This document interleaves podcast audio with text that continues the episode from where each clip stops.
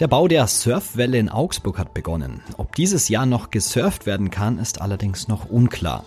Warum das so ist, das erfahrt ihr in dieser Episode. Ich bin Manuel André, wir haben den 25. April. Guten Morgen. Nachrichtenwecker, der News-Podcast der Augsburger Allgemeinen. Und das sind unsere Augsburg-Nachrichten. Die Surfwelle in Augsburg nimmt Gestalt an. Nach mehreren Jahren Vorbereitungszeit hat der Bau einer künstlichen Surfwelle am Senkelbach nahe des Plärrers offiziell begonnen. Bis kommenden Samstag muss die Betonkonstruktion auf Höhe der bisherigen Sohlschwelle am ehemaligen Möbelhaus Lederle ins Bachbett eingebaut werden. Denn nach dem turnusgemäßen jährlichen Ablass wird der Senkelbach dann wieder geflutet. Die Zeit ist also knapp. Ob in diesem Jahr schon gesurft werden kann, ist unklar. Ein verstellbarer Spoiler, mit dem die Wellenhöhe reguliert werden kann, sowie Sicherheitsvorrichtungen sind noch nicht finanziert und werden erst fertiggestellt werden können, wenn der Bach wieder gefüllt ist. Geplant ist, dass die Augsburger Surfwelle, anders als die Eisbachwelle in München, nur zu festen Öffnungszeiten und mit Aufsichtspersonal des Vereins genutzt werden kann. Zum offiziellen Baubeginn am Montag kamen Sportminister Joachim Herrmann und Oberbürgermeisterin Eva Weber. Das 380.000 Euro teure Projekt finanziert sich in wesentlichen Teilen aus Förderung von Freistaat und Stadt Augsburg. Es gibt mal wieder Wirbel um die Außengastronomie. Erneut hat die Stadt einer Gastronomie in der Augsburger Innenstadt Sitzmöglichkeiten vor dem Lokal untersagt. Nachdem das Restaurant Il Gabbiano am Moritzplatz seine beiden Tischen an der Hauswand nicht mehr aufstellen darf, sollte es das Kettchens im Domviertel treffen.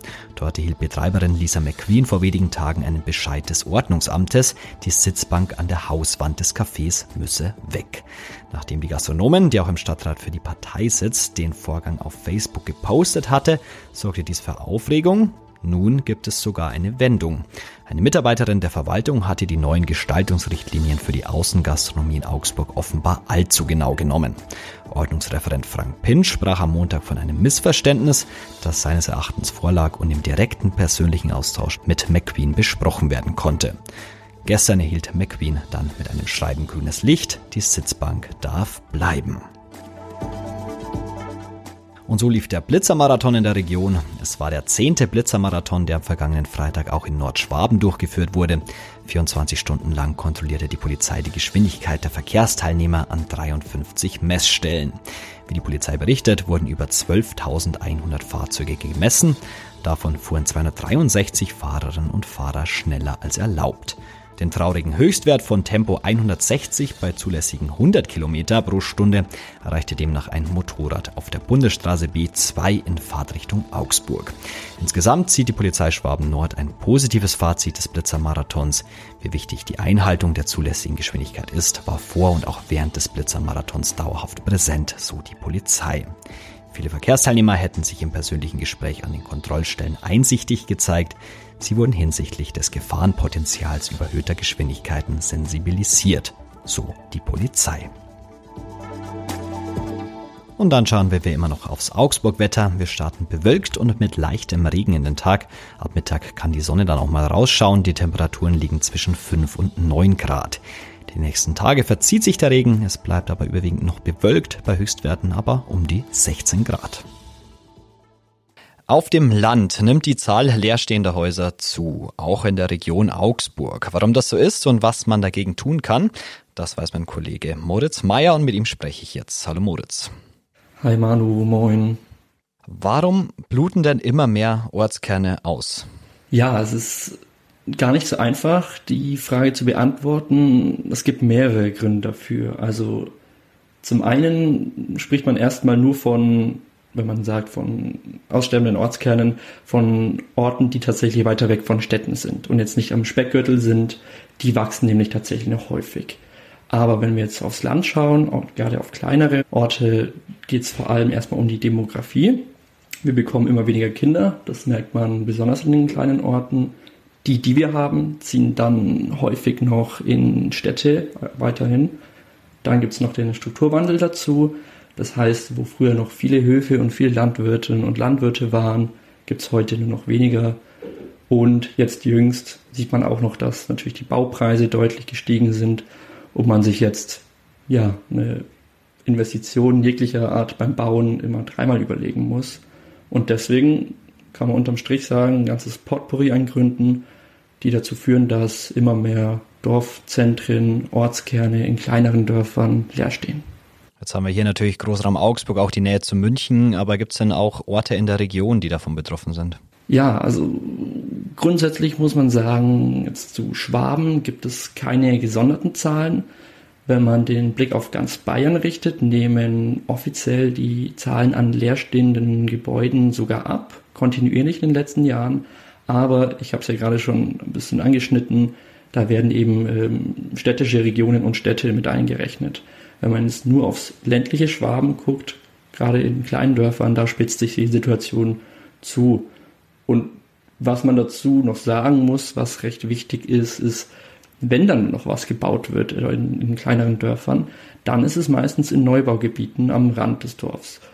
Das ist aber ziemlich problematisch, weil da sind sich die Fachleute einig, die Flächen außerhalb von den Dörfern, die grünen Flächen, sind total gefragt, gerade was äh, unsere Landwirtschaft und als landwirtschaftliche Nutzfläche, aber auch den Naturschutz angeht. Und deswegen sollte man die tunlichst nicht verbauen. Hast du denn irgendwie ein Beispiel aus der Region, das du dir mal näher angeschaut hast? Ich habe tatsächlich mit einigen Bürgermeistern und Leuten aus Gemeinden ganz unterschiedlich in, in Schwaben gesprochen. Da ist das Problem eigentlich meistens bekannt mittlerweile und es gibt auch Lösungsansätze, die kann man aber nicht so schablonenhaft auf irgendwas anwenden, sondern das muss immer super individuell sein. Es gibt zum Beispiel die Gemeinde Bachhagel im Landkreis Dillingen. Da ist das Problem mit leerstehenden Ortskernen bekannt gewesen und dann mit den wachsenden Rändern, nennt man übrigens Donut-Effekt.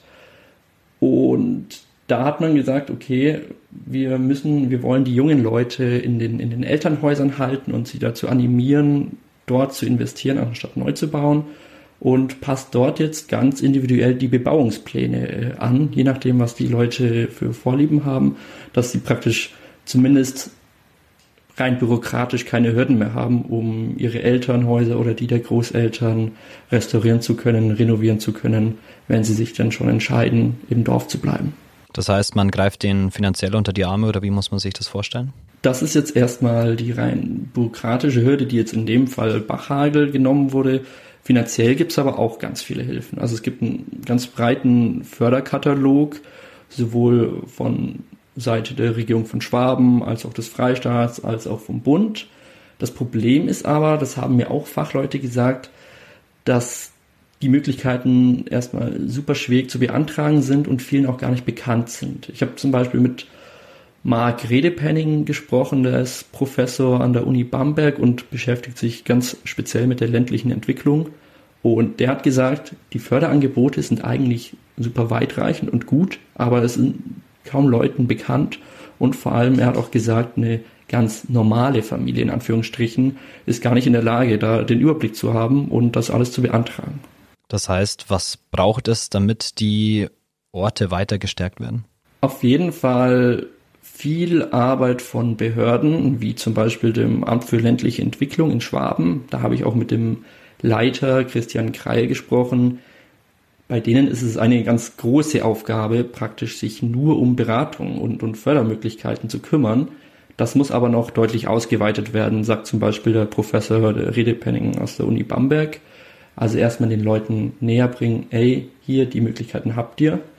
Und vor allem individuelle Lösungen. Also Redepenning zum Beispiel sagt, man ist einfach sehr abhängig von engagierten Menschen vor Ort, die gucken, ey, wir haben keine Schablonenlösungen, so und so könnte es aber bei uns funktionieren und dann individuell auf die Stärken der einzelnen Gemeinden eingehen zu können.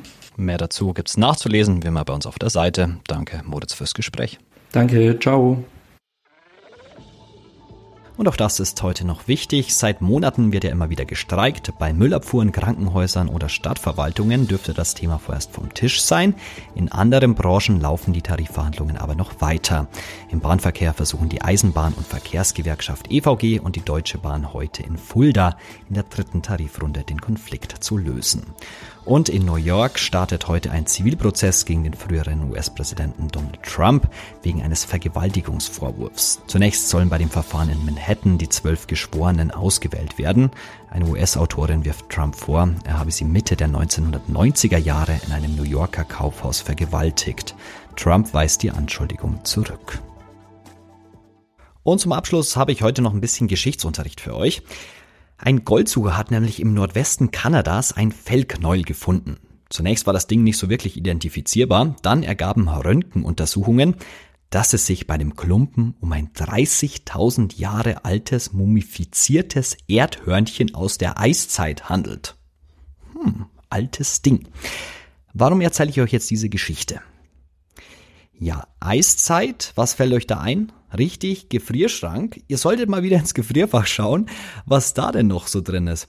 Ich nehme an, zwar keine 30.000 Jahre alten äh, Sachen, aber ich bin mir ganz sicher, im hintersten Eck, da findet sich bestimmt auch mal noch eine Tiefkühlpizza aus dem Jahr 2009 oder irgendwelche eingefrorenen Himbeeren. Also mal wieder Kühlfach enteisen, nicht, dass es dann uns mal später so geht, ähm, wie diesem Goldsucher aus Kanada. Ja, dafür habt ihr jetzt Zeit, denn das war's heute mit dem Nachrichtenwecker. Ich sage danke fürs Zuhören und danke an Moritz Meyer für das Gespräch.